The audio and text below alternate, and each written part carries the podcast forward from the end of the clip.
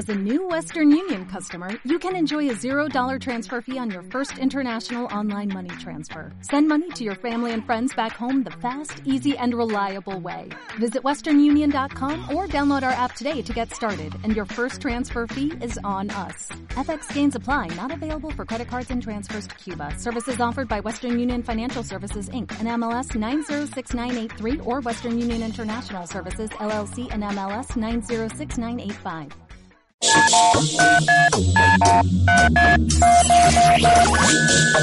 Son las 10. Las 10. Sintonizas Rack Mallorca. Mayor Mallorca. 89.2. 89.2 FM. FM.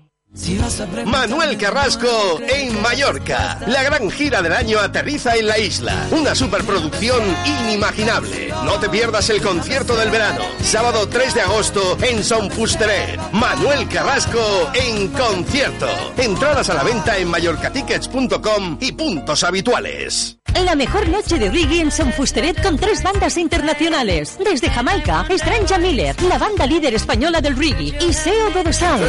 Y la leyenda viva del reggae, Inner Circle. Viernes 26 de julio en Son Fusteret. Primeros mil tickets a precio promocional. Entradas a la venta en mallorcatickets.com y puntos habituales. ¿Qué tal amigos de Calviá? Soy David Bisbal y el próximo 31 de agosto estaré con todos vosotros en concierto. Un besito muy fuerte, David Bisbal. 31 de agosto, recinto El Molino de Calviá, el gran concierto de las festas al Rey en Jauma. Entradas en mallorcatickets.com y puntos habituales. Lo mejor de la música latina y urbana en Rack Mallorca. DJ Snake, Selena Gómez y Cardi B.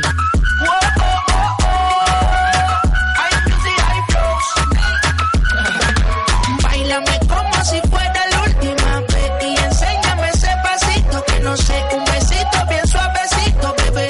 Taqui taqui, taqui taqui. Rack Mallorca. Bad Bunny y Drake.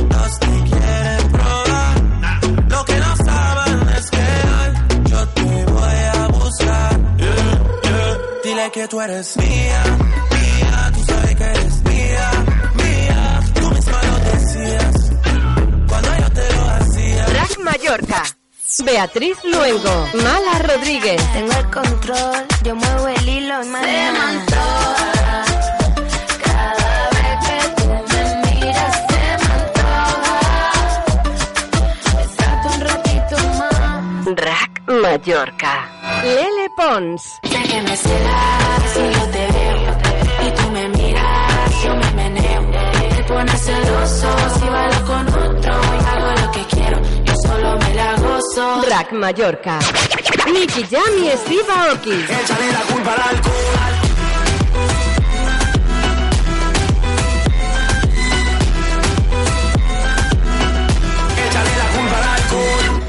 Mallorca. Carol G y J Balvin.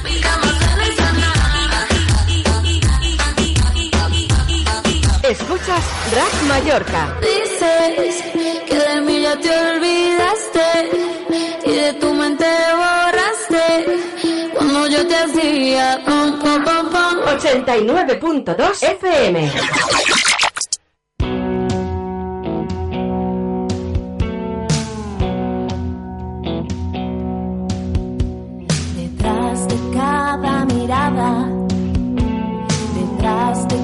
Cada silencio existe una historia que vive callada. Muy buenas noches, estamos en Mallorca Salsón. Detrás de cada recuerdo, De cada, de, de cada mirada sabemos que hay una historia y hoy tendremos una historia muy particular, querido Cristian. ¿Cómo estás?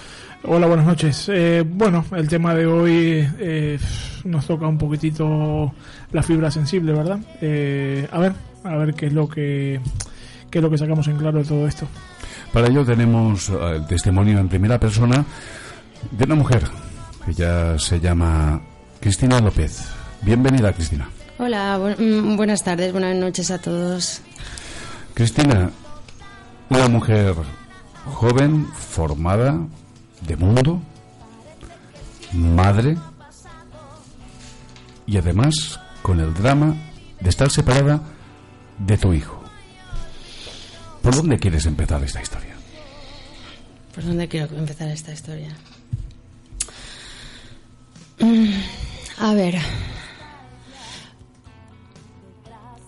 Yo sé que lo que los oyentes puedan escuchar hoy, que no sepan ni hayan oído nunca hablar de este tema, pues les va a sonar todo esto muy surrealista porque es un tema muy desconocido por la sociedad y además es un tema que se no sé por qué motivo, o bueno, sí lo sé, se pretende mantener oculto a la sociedad. Entonces, incluso los medios de comunicación eh, lo están silenciando y es un tema que no se habla de él, que sería, bueno, mm, lo que yo ya directamente llamo eh, el, el- el robo de niños legalizado eh, a día de hoy en democracia, que bueno, pues se podría decir que de los niños robados del franquismo de forma ilegal, pues eh, lo han legalizado estos magníficos políticos que tenemos desde el Congreso de los Diputados, pues ellos aprueban leyes en las que eh, se blindan, se blindan, pues en este caso, pues eh, para poder seguir seguir robando niños eh, de forma totalmente impune, pues se inventan leyes en las que pues se puede seguir robando niños y aquí no les pasa nada a quienes los roban y ahora encima con la perversión de que los están robando alegando que son niños desamparados, alegando que mm, pues lo que se ha hecho, digamos lo que lo que cree todo el mundo, ¿no? Cuando a una persona le habla, porque esto viene de ya de muy atrás, o sea, es, es una cosa social que todo el mundo cree que cuando un niño está en un centro de menores, que cuando un niño está de- lo que ellos llaman desamparado, que cuando un niño está tutelado, pues entonces eh, la sociedad cree que son niños abandonados, la sociedad cree que son niños de, de familias mm, desestructuradas, de, de familias pues con, yo qué sé, problemas de drogadicción, problemas de... eh, Eso es lo que cree la sociedad, o temas de maltratos, la sociedad tiene ese chip. Pero no es así, porque se inventó una ley que se le dio la potestad Estoy hablando de los años 80. Se inventó una ley en la que se dio la potestad para retirar niños a mm, lo que son servicios sociales eh, por eh, resolución administrativa sin orden judicial, sin que esto pase por ningún juez, sin que, sin que esto pase por la supervisión de ningún juez, de ningún fiscal, de ningún juicio, de nada, de nada. Entonces, ahí entra la picaresca. Eh, ahí entra mm, pues que eh, eh, funciona la delación.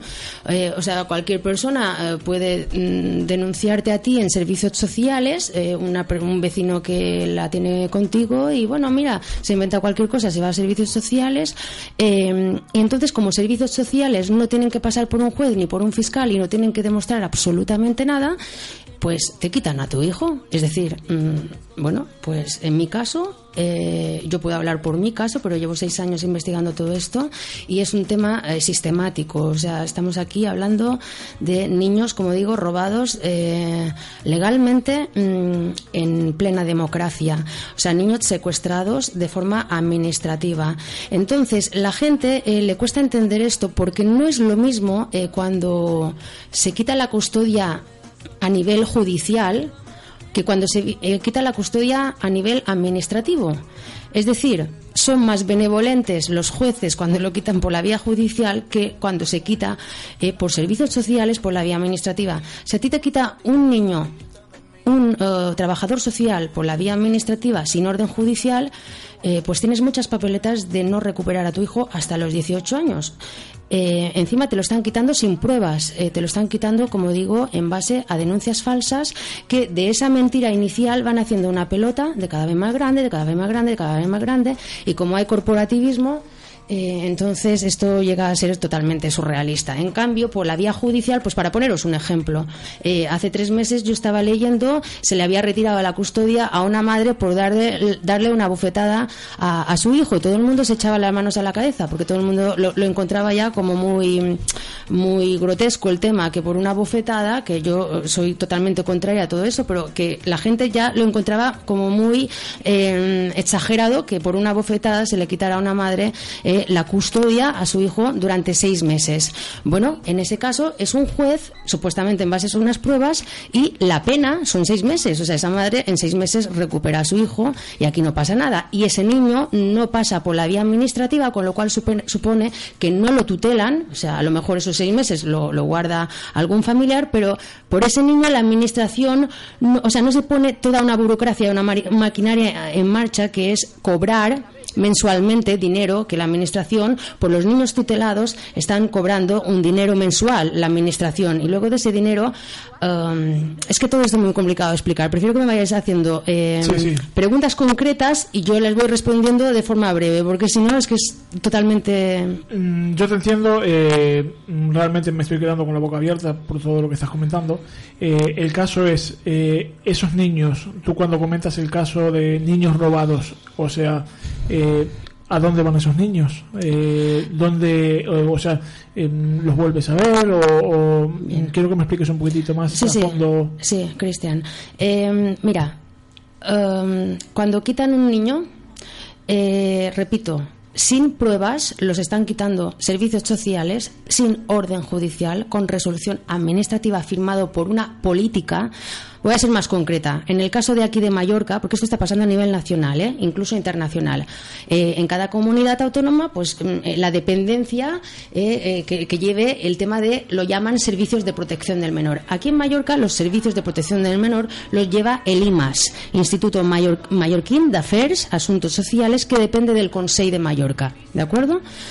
Bueno, pues entonces, aquí la que firma el desamparo es la presidenta del IMAS, que es una política. Entonces, una vez, eh, por ejemplo, en mi caso, la que firmó el falso desamparo, porque mi hijo jamás ha estado desamparado, o sea, fueron ellos los que firmaron un desamparo inexistente, es decir, ellos desampararon a mi hijo, eh, pues fue la Apartándolo de su madre. por Claro, supuesto. claro, a- exacto. Y metiéndolo en un centro de menores y todo el. eh, apartándolo de su madre, lo más importante, apartándolo de su vida, de sus amistades. Nosotros vivíamos en Escocia, estábamos en Mallorca de vacaciones, ahora te contaré. Pero para ser concreta y contestarte a tu pregunta, eh, pues los niños, eh, mm, mm, a unos los meten en centros de menores, a otros los ponen en, en lo que ellos llaman familias de acogida, que les pagan un dinero a esas. eh, o sea, no es nada ni solidario ni altruista, se les paga un dinero a esas familias de acogida. Que Eh, quizás lo- los lleguen a maltratar mucho más de lo que sería estar con su propia sangre, con su propia eh, familia. ¿verdad? Efectivamente, hace justo una semana eh, salió eh, un titular en la prensa que ponía detenido el director de un centro de... eh, no, este es otra cosa. Eh, salía detenidos un exconcejal valenciano y su mujer por abusos a una menor que acogieron. Repito, detenidos un exconcejal, o sea, un político valenciano y su mujer por abusos a una menor que acogieron. Eh, eh, eh, te ponías a leer el artículo y lo primero que ponía era que estos dos eh, em, individuos, em, la comunidad valenciana, en ese caso eh, la comunidad valenciana, pues eh, ellos habían mm, obtenido lo que se le llama el certificado de idoneidad para tener a ese niño. Aquí ya te demuestra pues lo que hay, ¿no? Eh, entonces, o los ponen en centros de menores o los ponen en, en esto que llaman acogimientos, que como ves es muy fácil eh, darlos a cualquier persona, y, em, y algunos directamente en adopción. Es decir, los más pequeños, los recién nacidos, o sea, porque claro, aquí te los quitan a cualquier edad. En mi caso, me lo robaron con seis años y medio. O sea, mi hijo ya estaba totalmente criado, lo había criado yo, ¿vale? Y me lo robaron con seis años y medio. Em, cuando los quitan recién nacidos y cuando los quitan con un año, con dos años, eh, es un caramelito para dar en adopción. ¿Vale? La mayoría de estos van directamente en adopción. Y, y- y la gente desconoce que cogen un niño, que van a adoptar a un niño, y repito, la gente que adopta. Entonces yo es que quiero hacer una. Verdaderamente quiero crear aquí una alarma social. Y desde aquí quiero decir que por favor nadie adopte, nadie acoja a ningún niño sin haber hablado con los padres, el padre, la madre, los progenitores biológicos de ese niño. Que nadie se crea lo que le están contando de que si está desamparado, de que si es de padres, vete a saber lo que se inventan, que nadie se lo crea. Que antes de adoptar, que antes de acoger, por favor, hablen con los progenitores, porque hay muchos niños de estos que son robados, secuestrados y los padres están luchando para recuperarlos. O sea, hay madres que por la vía administrativa les han quitado a sus hijos y no saben dónde están. No saben dónde están. Y muchos de estos niños los dan en adopción sin el consentimiento de los padres, porque repito, estas leyes se están inventando desde el Congreso de los Diputados. O sea, en el año 95 creo que es, eh, se hizo, o, sea, de, la, de la ley que se inventaron esta, pues de cada vez están haciendo, la están pervirtiendo más. Y entonces, eh, en el año, mm, creo que fue el 95, eh, pues... um, lo que viene a decir la ley es que ah, a ti te retiran un niño, lo declaran en desamparo y a los dos años lo pueden dar en adopción sin el consentimiento de los padres. O sea, los padres, sí, los padres pueden ir al juzgado y decir que se oponen, pero es que el juez jamás les va a hacer caso a esos padres que dicen que se oponen. O sea, el juez siempre, siempre barre hacia la administración. Y aquí yo lo que yo no entiendo, por eso digo, lo que yo no entiendo, porque estamos hablando de dos mundos totalmente paralelos, totalmente nada que ver. No tiene nada que ver eh, un divorcio entre padre y madre mm, y entonces mm, porque ellos no se ponen de acuerdo acaban en la vía judicial y ahí el juez decide régimen de visitas y, re- y de- y decide todo eso ¿no? o- o lo que te he dicho por ejemplo esa madre que había dado una bofetada que alguien la denunció en la vía judicial y el juez le pone seis meses de alejamiento pero a los seis meses vuelve a recuperar a su hijo Entonces, eso realmente es sencillo lo que quiero decir es que un juez es más benevolente eh, que, que servicios sociales. En cambio, si te lo retira servicios sociales sin el juez de por en medio, luego resulta que tú puedes denunciarles, a, a- a- en este caso a Limas, al Consejo de Mallorca, los puedes denunciar y llevarlos a la vía judicial, pero en este caso funciona totalmente diferente la vía judicial. O sea, en este caso, cuando tú llegas a la vía judicial, te encuentras con la segunda parte de esta película, y es que te encuentras que no son juicios imparciales. Te encuentras que tú has denunciado, le, has puesto un pleito a, Limas, al Consejo de Mallorca, y cuando tú llegas el día del juicio, te encuentras que a ti no te dejan abrir la boca, te encuentras que no te dejan hablar. Te encuentras que la, la- mayoría de documentos que quieres presentar que muestran que todo lo que ellos dicen es falso, no te los dejan, son inadmitidos, no te los dejan aportar. Te encuentras que todos tus testigos que tienes en el pasillo para entrar a testificar no los admiten. Y entonces al final ese juicio mm, de juicio no tiene nada, porque consiste simplemente en escuchar a los técnicos que se hacen llamar técnicos de Limas, a los funcionarios trabajadores de Limas, entonces el juez solo escucha a esos señores que no te conocen de nada, que están diciendo unas mentiras sobre papel, que no están probadas, que ¿quién se las ha inventado? Pues no lo sé. O sea, el que te ha ido a denunciar, ellos lo han puesto y ya está. No, eso no está probado. Ellos lo dicen delante del juez y el juez toma eso como prueba. O sea, toma su palabra como prueba. Esto es gravísimo. Aparte de que da presunción de, veracidad a lo que dicen ellos sin pruebas. Y entonces es la indefensión absoluta más grande que te puedas imaginar, porque tú te piensas llegar al juicio y, y- y que el ju- juez haga justicia y que el juez te escuche y te encuentras que el juez te hace la rematada final. Dices, ¿y esto qué es? Bueno, pues si aún así, si aún así, milagrosamente o porque cae por su propio peso, como fue mi, mi caso, eh, lo ganas, que yo lo gané, el juez decía que se... O sea, cuando llegué a juicio, el juez decía que, que se me devolviera mi hijo. Decía eh, a Limas que mm, dejaba sin efecto esa resolución eh, de, de- de desamparo firmada por Catalina Sirer y que me devolvieran a mi hijo. Eh, bueno, pues eh, se ve que se ve por lo que parece ser, yo debo ser la única que ha ganado a Limas, no lo sé. Según una chica me dijo que yo era la única que les había ganado, o sea, eso ya llama la atención. Entonces tienen muy mal perder. Se ve que tienen muy, mal perder, porque eh, lo que te digo, los poquitos casos que se ganan, eh, por ejemplo, a la Administración mm, de Cataluña, pues si un padre, como en mi caso, a primera instancia lo gana, pues la de Gaia, que en Cataluña se llama de Gaia, mm, Dirección General de Atención, a Infancia y Adolescencia, pues eh, admite admite eh, el fallo y devuelve esos niños a sus padres. Bueno, pues en mi caso, el IMAS tiene muy mal perder.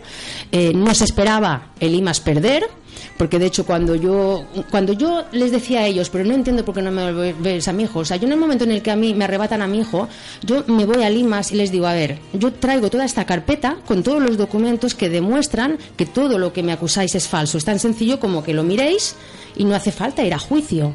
Es que no hace falta, yo no tengo ningún interés en ir a juicio. Y me dijeron que no, que a ellos no les interesaba mirar mis papeles, que eso era lo que había y que si no te gusta, para eso están los jueces. Y, me avisaron y me dijeron eh, me dijeron de que eh, inmediatamente cuando me dijeron si no te eh, si esto no te gusta, para esto están los jueces, me dijeron eh, que sepas que nunca nadie ha ganado a Limas. O sea, encima somos los invencibles, los intocables, ¿verdad? Exacto, y entonces eh, es que ahí está, pero tú cuando te dicen eso te suena chino, pero luego cuando llegas al juicio y ves lo que hay allí, es cuando dices, ahora lo entiendo, ahora lo entiendo, claro, ellos saben cómo se juega este juego, tú eres nueva, eres novata, pero luego es cuando dices, ostras, pues ojalá no los, no los hubiera denunciado, porque te has dejado todo el dinero en abogados, en procuradores, eh, te has desgastado más en el camino, eh, porque luego esto ya, ya, ya la rematada final, como digo. Entonces al final dices, ¿y de qué me ha servido? O sea, si ni ganando sirve de nada, porque claro, luego llegas a segunda instancia, en segunda instancia, bueno, en segunda instancia, eh, allí hubo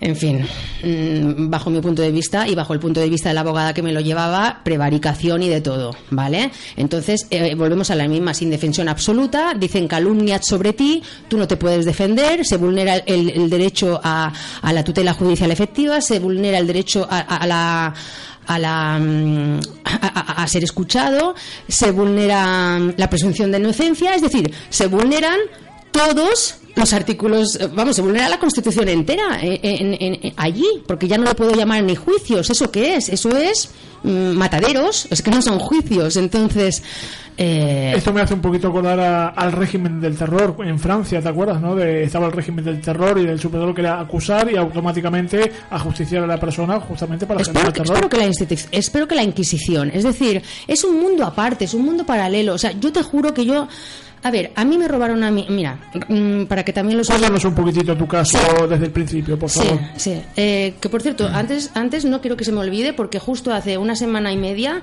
salió este titular en Italia. Esto se ha destapado ahora ya en Italia. ¿eh?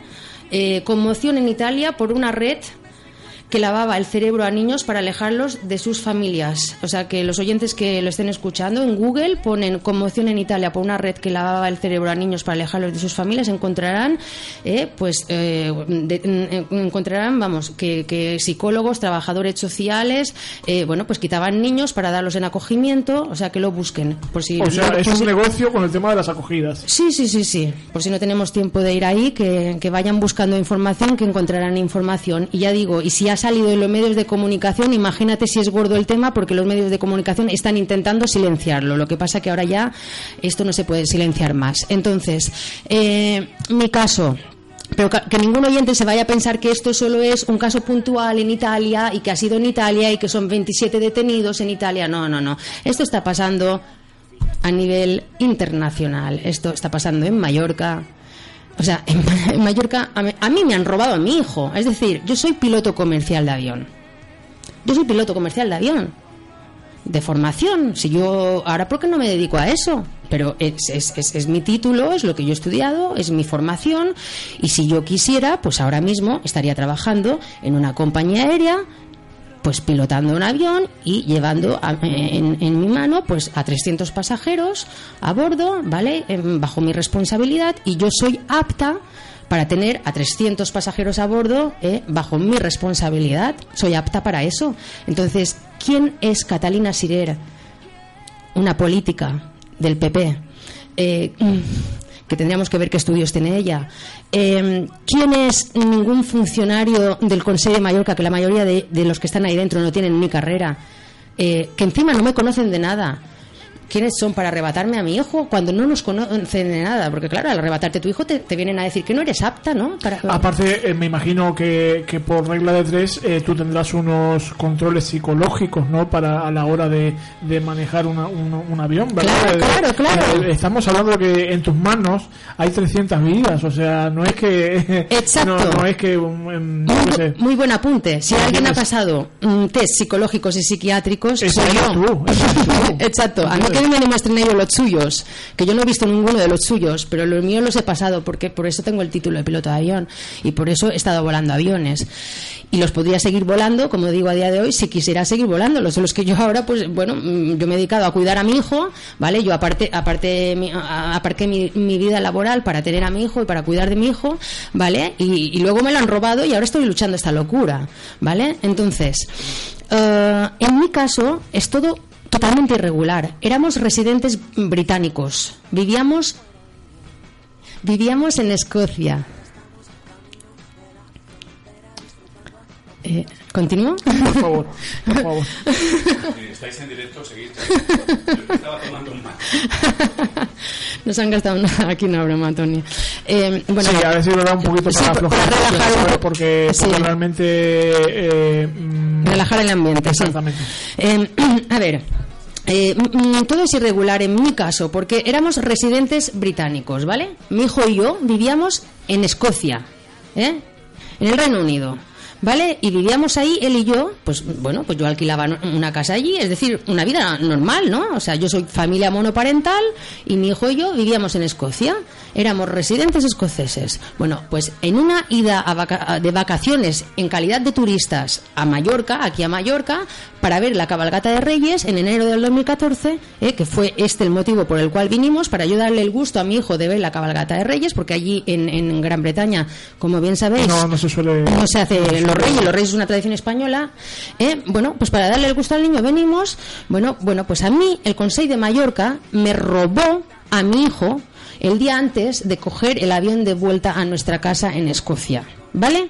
Me lo robó en base a una denuncia falsa, como digo, que se hizo en el Consejo de Mallorca, que no se comprobó absolutamente nada. Y tú si- ni siquiera estando viviendo aquí. O No, sea, no, no, no. residentes Éramos aquí éramos turistas, éramos residentes escoceses, exacto. Entonces, eh, mm, pero qué O sea que esto, esto le puede pasar a cualquier persona que venga de, de, de Alemania, de todo. O sea, le puede pasar a cualquier persona. Eh, eh, vaya, es que estoy- yo me estoy quedando flipado. Otro buen apunte, no aconsejo, es decir, desaconsejo a cualquier eh, persona que viva fuera de Mallorca a que vengan a pasar las vacaciones a Mallorca porque pueden robarles y secuestrarles a su hijo legalmente por la vía administrativa y mm, pues esto, una de dos, o quedarse secuestrados aquí en Mallorca porque les acaban de secuestrar a su hijo eh, o volverse a su país sin su hijo. En mi caso yo no me volví a mi país, yo me quedé aquí batallando esto y aquí estoy. Entonces em, la gente me dice, bueno, pero ¿y tu vida y tus pertenencias y tu coche, todo lo que tenías ahí? ¿Y tú te crees que a mí me importaba mi coche, mis pertenencias, lo que teníamos ahí? Me A ti acaban lo de robar a importaba hijo.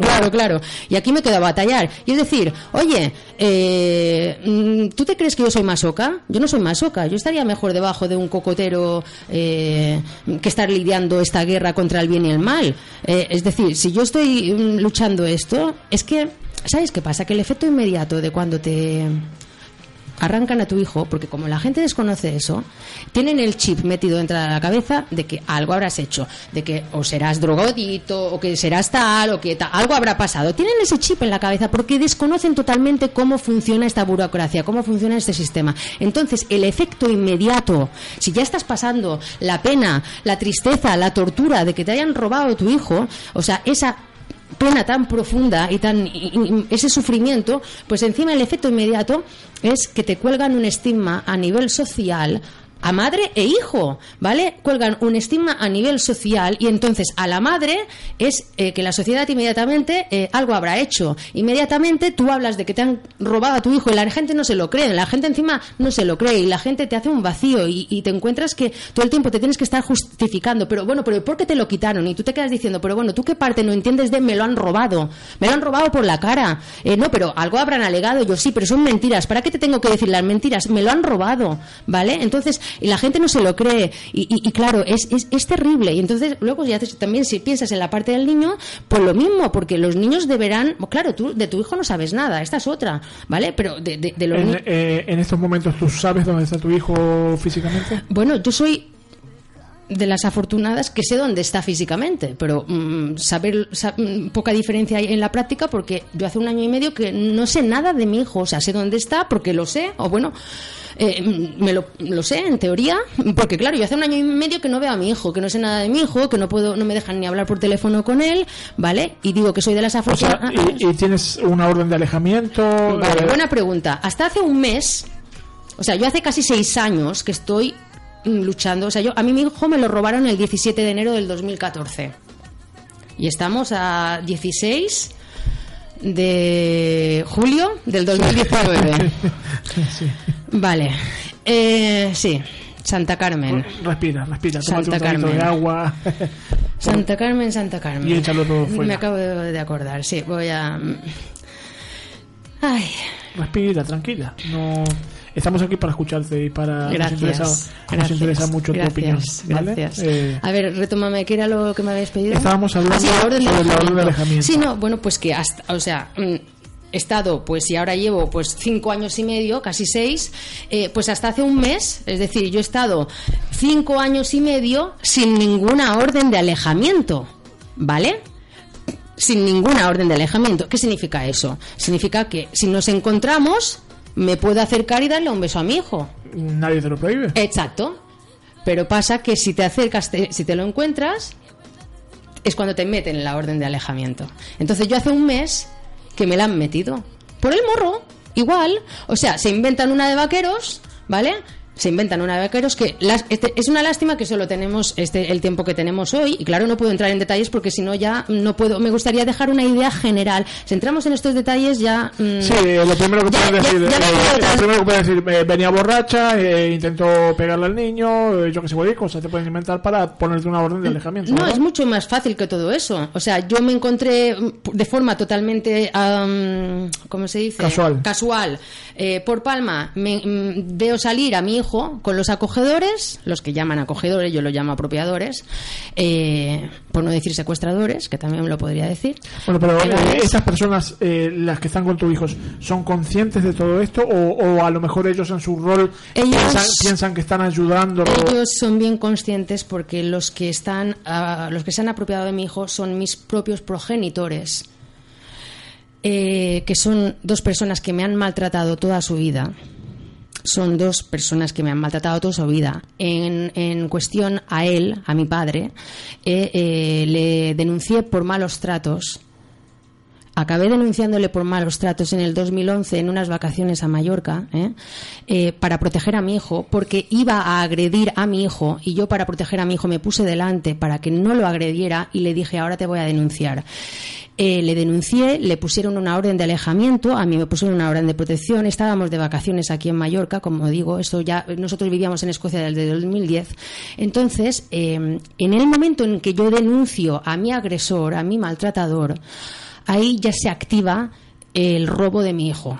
En el momento en que yo denuncio a mi maltratador, los guardias civiles que me tenían que proteger a mí de mi agresor, que me tenían que acompañar a casa del agresor, a yo sacar mis enseres, porque estábamos metidos de vacaciones, nos habíamos metido a verlos, ¿vale? Habíamos ido a ver a mis padres, a los abuelos. Yo, yo a pesar de la mala relación con ellos, no había querido cortar de raíz y al venir aquí a Mallorca los fuimos a ver pensando que en una semanita de vacaciones no iban a hacer nada irregular. Bueno, pues sí, como ves, querían agredir a mi hijo. Entonces yo para defenderle denuncié a mi progenitor y eh, cuando los, em, el, el- el fiscal me dio la razón, el fiscal me dijo, vale, eh, pero para usted sacar los enseres de allí le tiene que acompañar la Guardia Civil de Esporlas a sacar los enseres, ¿vale? Bueno, pues esa Guardia Civil de Esporlas que me acompañó a sacar los enseres, inmediatamente nada más yo irme de allí, y esto que te estoy contando del 2011, yo me enteré en el 2014, o sea, todo eso se fraguó a, a mis espaldas, yo me enteré en el 2014 cuando me hubieron robado a mi hijo, porque en una de esas idas y venidas que yo hacía a fiscalía diciendo, oye, oigan, pero me acaban de robar a mi hijo, ustedes no van a hacer nada,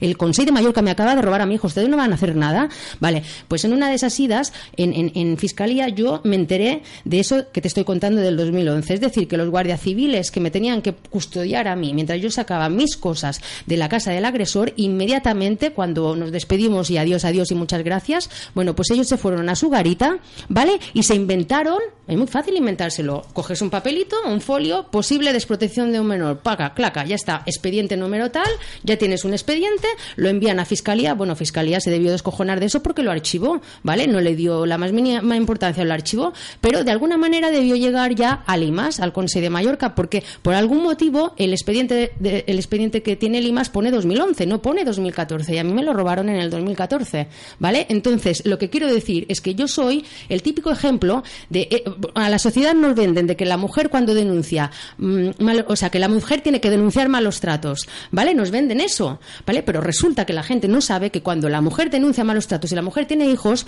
pues eh, yo no soy la única, ya me conozco muchos casos de mujeres que han, en, otros casos normalmente es la pareja, ¿vale? En mi caso era mi, mi padre, o sea, mi caso era violencia doméstica, no de género, pero bueno, es violencia. Entonces, cuando tú denuncias la violencia, te encuentras que lo que sucede es que si tienes hijos, se meten servicios sociales, los servicios sociales quitan los hijos a la persona, a la mujer que ha denunciado los malos tratos y curiosamente los niños los dan al agresor que tú has denunciado. Pero- en mi pero caso, lo han dado a mi hijo al agresor. O sea, finalmente lo han dado al agresor que yo denuncié. Después de haberle hecho pasar por la tortura de estar secuestrado dos años y medio en dos centros de menores diferentes. Que, por cierto, desde aquí quiero preguntar a, a quien sea responsable que esté escuchando esto, desde aquí, desde aquí quiero preguntar a la señora Margalida Puigserver, que ha sido la presidenta de Limas hasta hace poquito, ¿vale? Quiero yo preguntarle a la señora Puigserver a ver qué ha pasado con Tonio Cerdá, un educador de padre Montalvo. Yo ahí dejo la pregunta, yo sé muy bien por qué la hago. Entonces, eh, que Margalida Puigserver me responda a ver qué ha pasado con Tonio Cerdá. Mm, dime, algún día ya hablaremos, porque es que tengo tanto paro de hablar, dime. Eh, Porque luego resulta que los niños que están en centros de menores, educadores de ahí dentro, les agreden y les maltratan. Y aquí no pasa nada. Y el IMAS, que tiene esos niños tutelados, que es el máximo responsable, eso no lo denuncian. Al contrario, lo tapan, lo callan, no lo denuncian. ¿Vale? No le denuncian. Si lo pueden tapar bien tapadito, no, aquí nadie lo denuncia. Y esos niños que en teoría los han robado, los han quitado para protegerlos, ¿protegerlos de qué? ¿De qué? O sea, yo, mm, ¿de, de- de qué mm, protegían a mi hijo? A ver, ¿de qué protegían a mi hijo? De, de nada, me lo han robado.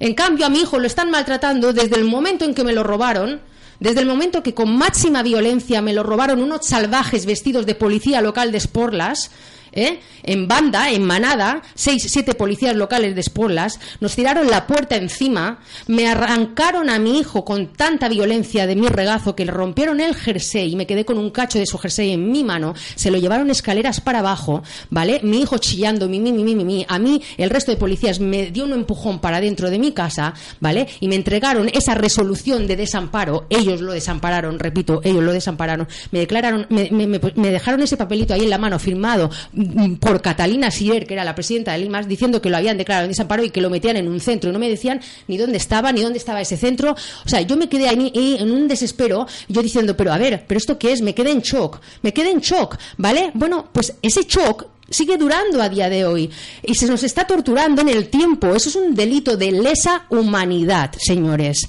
¿Vale? Es tortura al grado máximo. Y si para mí, que soy adulta, es tortura, para que, o sea, ¿qué, clase de tortura es para un niño que mi hijo tenía seis años y medio, que siempre había vivido conmigo, que era un niño feliz, un niño feliz, que vivíamos en Escocia, eh, con sus amigos, tal. De repente lo roban de su madre, lo meten en un centro de menores con desconocidos, no le permiten hablar siquiera por teléfono con su madre durante dos meses interminables que tienen a mi hijo seis años y medio secuestrado en Puig des Bous en el centro Puig des Bous, eh, en Son Roca, ¿vale? Lo tuvieron ahí secuestrado. A los dos meses le dejaron hablar por teléfono por primera vez conmigo. Y un niño de seis años y medio, repito, que llevaba dos meses secuestrado sin poder ni siquiera hablar con su madre. Las primeras cuatro cosas que me dijo mi hijo fue. Mi, mi, mi, mi, mi, mi, cada día he pedido por ti. Y esta gente pasa de mí. Mimi, Mimi, Mimi, el corazón me duele porque quiero estar contigo. Mimi, ¿has arreglado la puerta? Porque el abuelo se va a enfadar.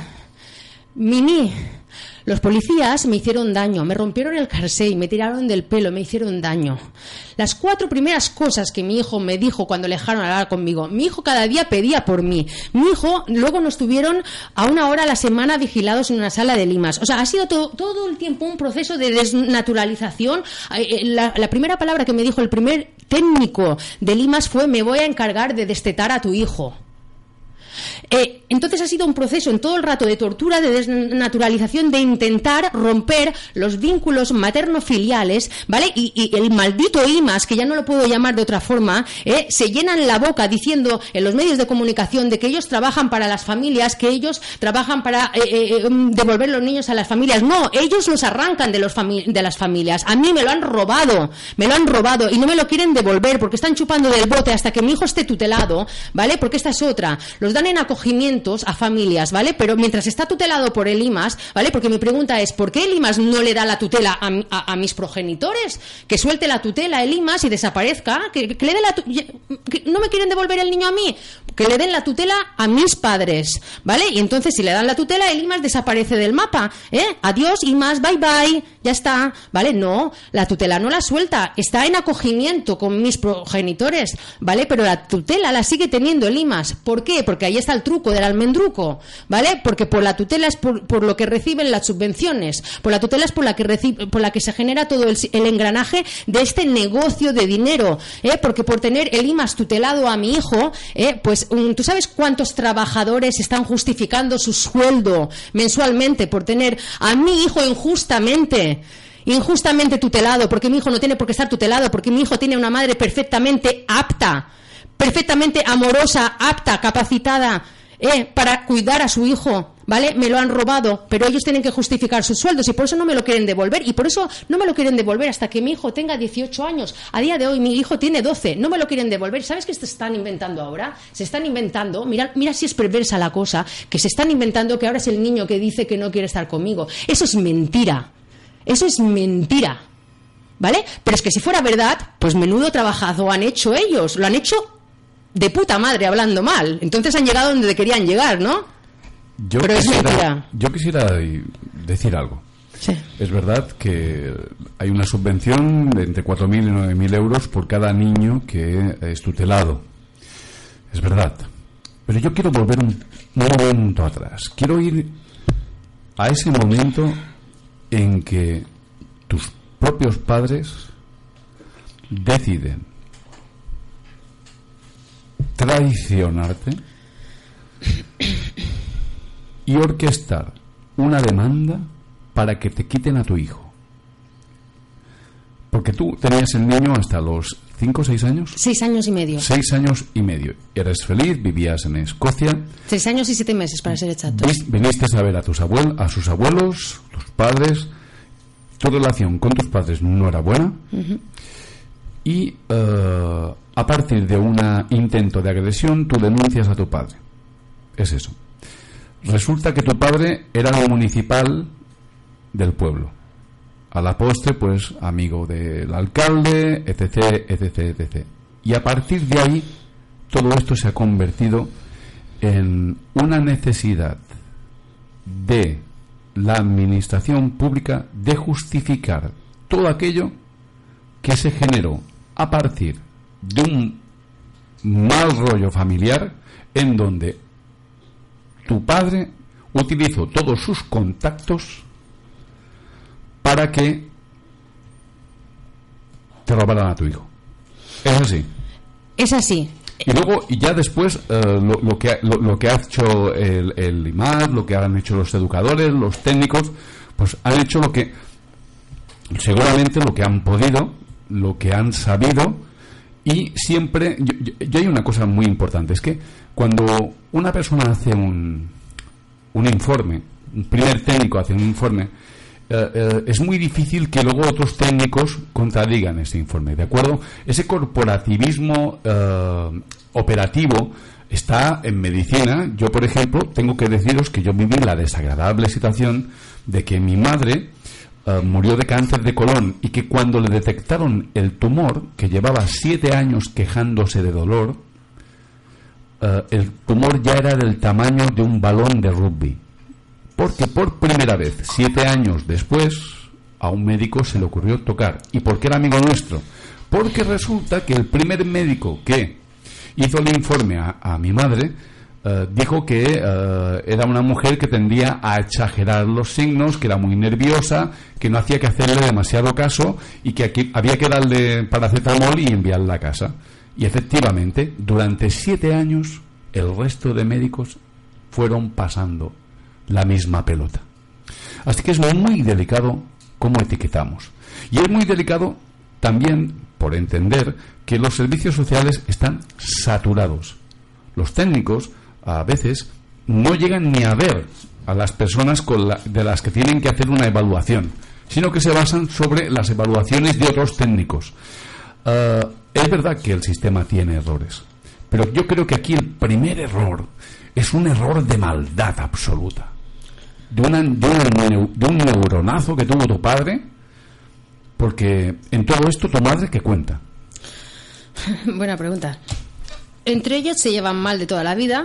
Ahora están haciendo el papelón de su vida como que fueran la pareja perfecta cuando nunca se han llevado bien. Eh, ¿Mi madre qué pinta? Pues no sé muy bien porque mi madre realmente no es, una, mujer sumisa, nunca lo ha sido, pero depende económicamente de mi padre y por eso nunca se ha llegado a divorciar. Eh, ¿Qué pinta todo ello? Bueno, eh, busca en Google eh, síndrome de Blancanieves. Parece coña, pero no lo es. Eh, he llegado a la conclusión, porque que, claro, es que yo, yo soy la primera que intento entenderlo, ¿no? Que cómo pueden ser tan malvados. Entonces yo he llegado a la conclusión de que es una envidia patológica de mi madre hacia mí eh, por ella no haber sido capaz de, pues, pues, de tener el arrojo y la valentía que yo tengo. Eh, bueno, ella no tiene estudios, yo, te- yo tengo estudios, ella no ha sido capaz de viajar, yo he viajado, ella no, ella no ha sabido ni criarme a mí siquiera porque a mí me, criaron mis abuelos. Mira, es que ahora ella, es que es tremendo esto. Entonces ahora ella me, me roba a mi hijo, eh, mm, no sé, no qué juega. Entonces realmente eh, es, es, es, la envidia es muy mala. Entonces, eh, como ella no ha sido capaz de hacer todo lo que yo he hecho, tiene una envidia patológica.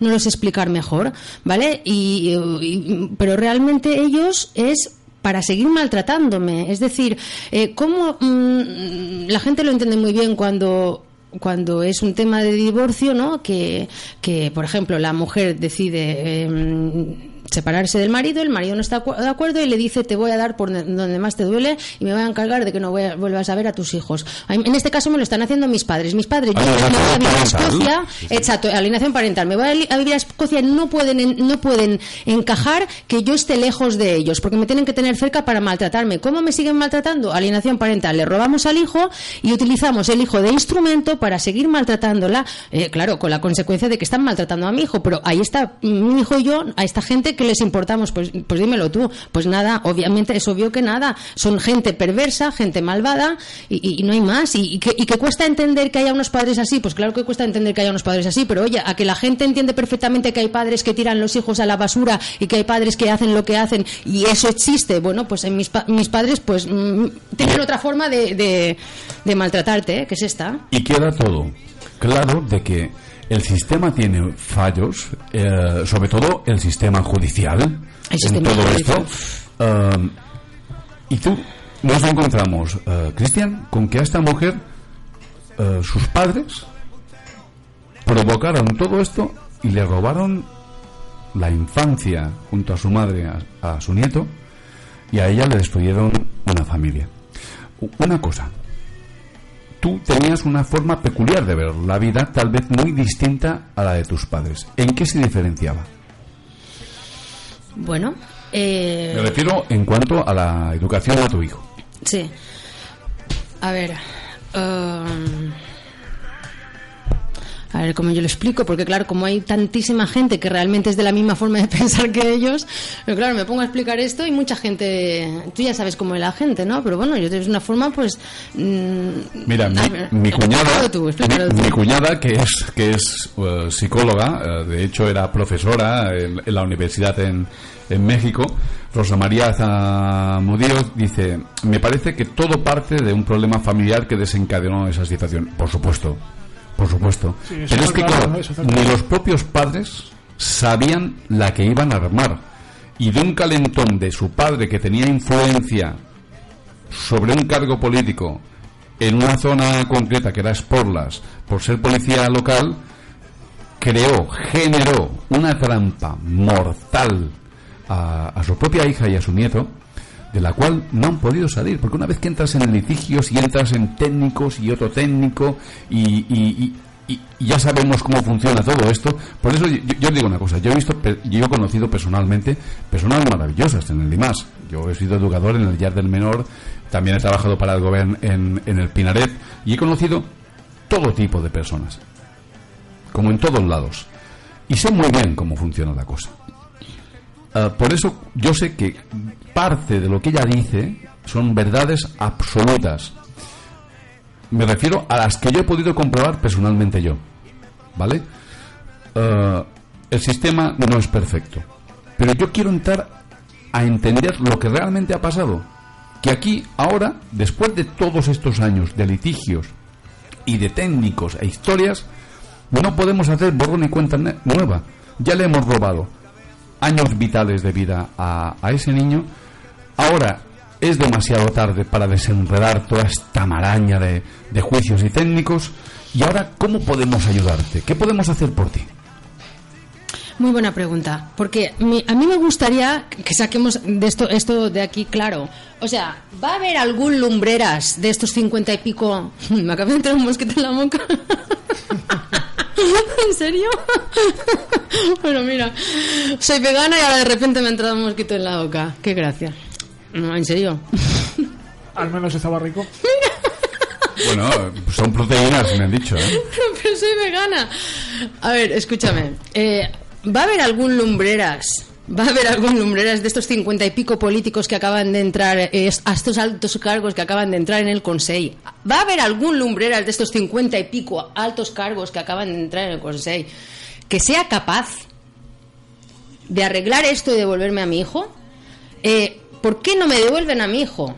Eh, es decir, no solo no me están devolviendo a mi hijo, sino que cada vez lo, lo, lo, lo quieren mes en mallorquín, ¿no? Lo quieren enrevesar más. O sea, hace una- un mes, un- es que no sé si te lo he llegado a contestar, hace un mes que me han metido una orden de alejamiento eh, mm, inventada. O sea, yo me encontré a, mi- a mis padres, a los acogedores, eh, a la salida de Somón, yo estaba ahí con dos personas, eh, los vimos salir, eh, mm, los vimos salir y, hacía seis meses que nos habían suspendido las visitas, unas visitas que tengo que decir que los tengo reconocidas. O sea, yo les he ganado varios juicios y, por ejemplo, el tema de las visitas nos las habían suspendido, las gané por vía judicial y tengo el auto de la Audiencia Provincial de Palma de Mallorca que me reconoce el derecho a visitas y comunicaciones, ¿vale? Pues yo esto lo tengo reconocido por vía judicial, bueno, pues por vía administrativa me lo vuelven a suspender, ¿por qué? Porque los acogedores se inventan lo que sea y a mí nunca se me ha escuchado, o sea, solo se escucha lo que dicen mis padres. Entonces, mm, mm, nos pusieron, las tuvieron que reactivar a través de ese auto, las reactivan y nos ponen a, a mis padres de vigilantes de la playa, ¿eh? como digo yo, de vigilantes de la playa. La cosa funcionaba de maravilla.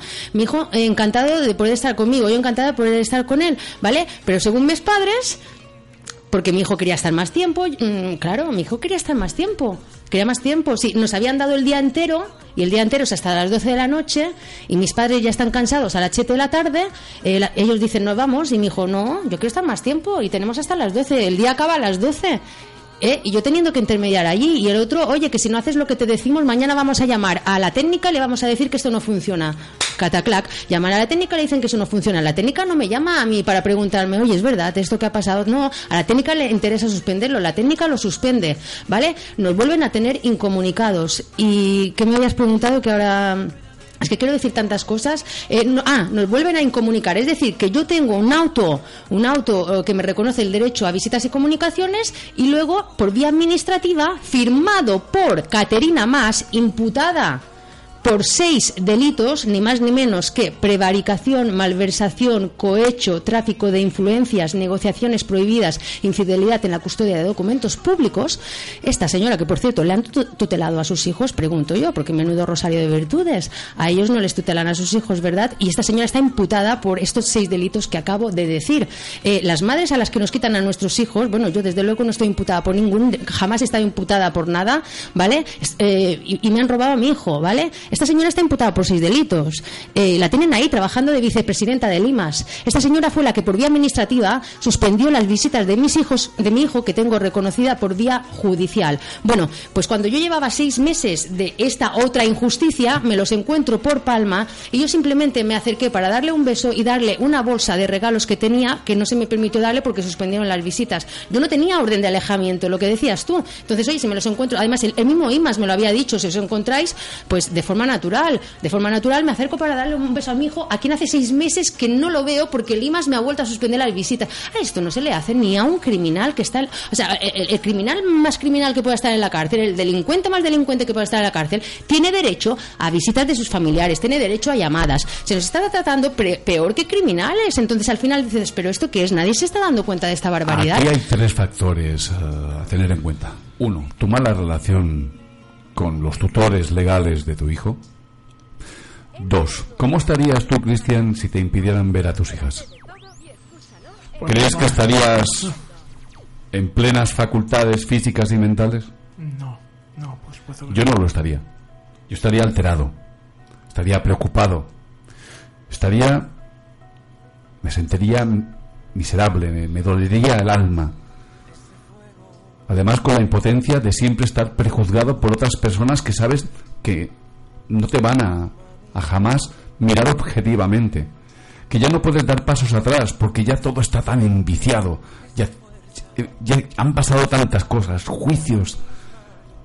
Qué difícil es cuando nadie viene y pone un poco de paz en todo esto. Exacto, pero es que encima, perdona, encima, Tony, es que encima, no, pero es que encima yo no, o sea, yo me acerco muy tranquila. El que no está tranquilo es mi progenitor, que cuando me voy a acercarme para darle un beso a mi hijo, empieza a tirar del brazo al niño, empieza a darle empujones, no le deja coger la bolsa, no me deja darle un beso a mi hijo, es él el que monta un pollo, y claro, luego lo cuenta del revés a Limas, y estamos otra vez igual. Entonces el Limas, como no me escucha, como no me pregunta, se montan esto y, le van al juez a, a contarle la película del revés, y el juez, como no me escucha a mí, me pone una, orden de alejamiento como medida cautelar de forma totalmente injusta. Por ahora vamos a intentar que si alguien nos ha escuchado, que si alguien está en el IMAS o si alguien tiene algo que ver en todo esto, a lo mejor entre todos podemos conseguir poner un poquito de paz. Tenemos un comentario de Rosa María que dice, no dudo que pudiera haber casos así, pero es fuerte lo mal parado que deja a trabajadores y familias de acogida que no entran en ese parámetro que ella denuncia. Bueno, os voy a decir una cosa. Ella no deja mal parado a todo el mundo en general. Ella lo que está expresando es lo que siente. A veces no hay que escuchar las palabras exactas que dice una persona, sino lo que está expresando. Está expresando desesperación, soledad, y está hablando de aquellos con los que ella ha interactuado y cree, tiene la convicción de que no lo han hecho bien. Y es fácil caer en eso cuando no sabes qué hacer, cuando estás desesperada. Se nos ha acabado el tiempo. Yo quería que ella tuviera el espacio de poder hablar, lo ha tenido. Eh, yo sé que tarde o temprano ella volverá. Habrá, espero, buenas noticias en el futuro. Yo sé que Chelo Huertas, mi compañera con tertulia en los programas anteriores, eh, ha, ha tomado nota. Ha sido incluso testigo de uno de los juicios en los que ha estado esta mujer. Y te deseo lo mejor. Te deseo lo mejor. Gracias, Tony. Yo lo que quiero decir es que si nos escuchan, que por favor, que se reactiven las visitas, que es lo mínimo, ¿no? Que se puede decir que nos reactiven las visitas, ¿vale? Que todo esto depende del jefe de acogimientos, que es Juan Escandey, y, y la técnico referente, que es Pilar Moya que reactiven las visitas lo antes posible porque no hay mayor maltrato que tener a un hijo privado de su madre, que dejen de hacer la alienación parental, que es maltrato, y que reactiven las visitas y que por favor demuestren, demuestren que tienen intención de devolverme a mi hijo y simplemente decirle a mi hijo eh, mírame dulcemente sin preguntarme nada y sabrás que no he vuelto porque estaba contigo. No sé cuándo te dejarán regresar, solo sé que te estaré esperando. I love you, Angel. Se te ve mi Angel. Te estimo. Usats. I love you, Angel. Cristian, hoy hemos tenido un testimonio, alguien que ha hablado desde el corazón, del dolor y la angustia.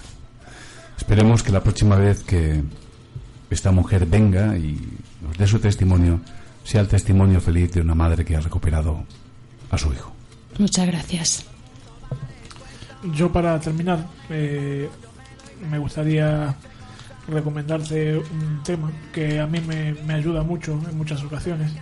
Eh, es un cantante argentino de la música de antes, de los 80 o por ahí. Y el tema en específico se llama Los dinosaurios. ¿Vale? Pon Charlie García, Los dinosaurios. Y ahí pone una canción que dice, la persona que amas puede desaparecer.